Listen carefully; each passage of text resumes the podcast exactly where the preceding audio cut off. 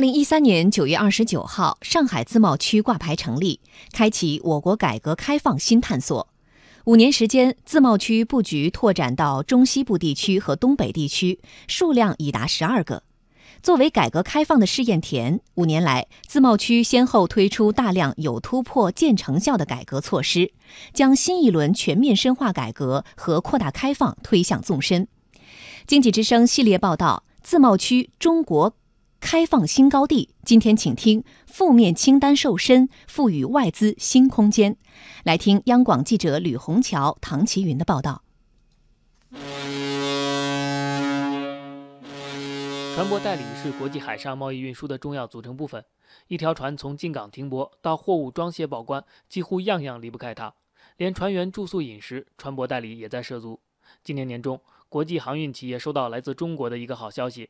中国2018年版外商投资准入特别管理措施负面清单中取消了国际船舶代理必须由中方控股的限制。这意味着船舶代理市场全面放开。曾在全球第二大航运公司地中海航运担任操作经理的徐建一说：“外国航运企业在中国自建船舶代理的话，能省下不少钱。就像中国航运企业在国外也有好多自己的代理，都可以有自己代理，不一定要有政府指定的或者一定要规定用哪些代理来，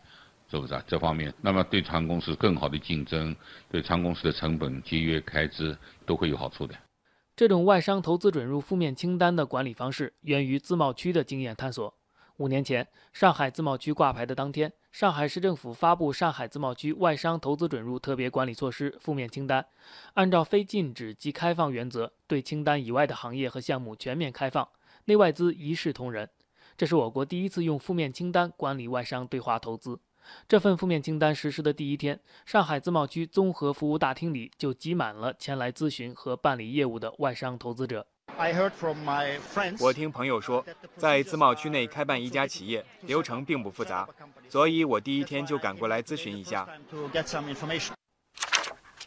第一份自贸区负面清单共有一百九十项特别管理措施，而在之后的五年中，这个数字不断压缩。二零一四版自贸区负面清单特别管理措施减少到了一百三十九项，二零一五版减少到了一百二十二项，二零一七版减少到九十五项。而今年年中，2018版自贸区负面清单出炉时，特别管理措施已经减少到45项，比如取消石油天然气勘探开发限于合资合作的限制，取消演出经纪机构的外资股比限制，这些都是2018版自贸区负面清单的开放新举措。未来，负面清单还将继续瘦身。不久前，海南自贸区总体方案发布时，商务部副部长王受文就表示，将大幅放宽外资市场准入。比如说，我们在这个整体方案里面，允许在自贸试验区内设立的外商独资的建筑企业承揽区内的建筑工程项目，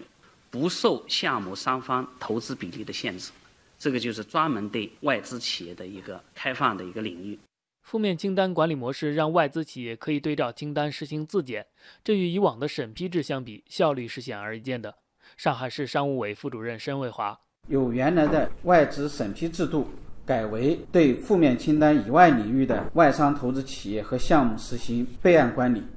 同时由线下受理改为线上受理，提交的资料由几十份线下资料改为线上的零份资料，工作日有八个工作日缩减为一个工作日。可以用新增外资企业数量衡量负面清单实施成效。自去年挂牌到今年九月底，河南自贸区累计入驻外资企业二百四十二家，实际利用外资七点八五亿美元。今年一到九月，陕西自贸区新增外资企业一百七十一家，是去年全年的一点六倍。值得注意的是，当前各自贸区还在对负面清单进行模式创新。上海自贸区十月份就发布了全国首张服务贸易负面清单。上海市副市长吴清，那么这次在自贸试验区探索跨境服务贸易的负面清单管理模式啊。也是着力于跨境交付、境外消费和自然人流动这三种模式，目的呢，主要是进一步的推动自贸试验区不断的扩大改革和扩大开放，进一步助力我们自贸试验区当好领跑者，树立新标杆。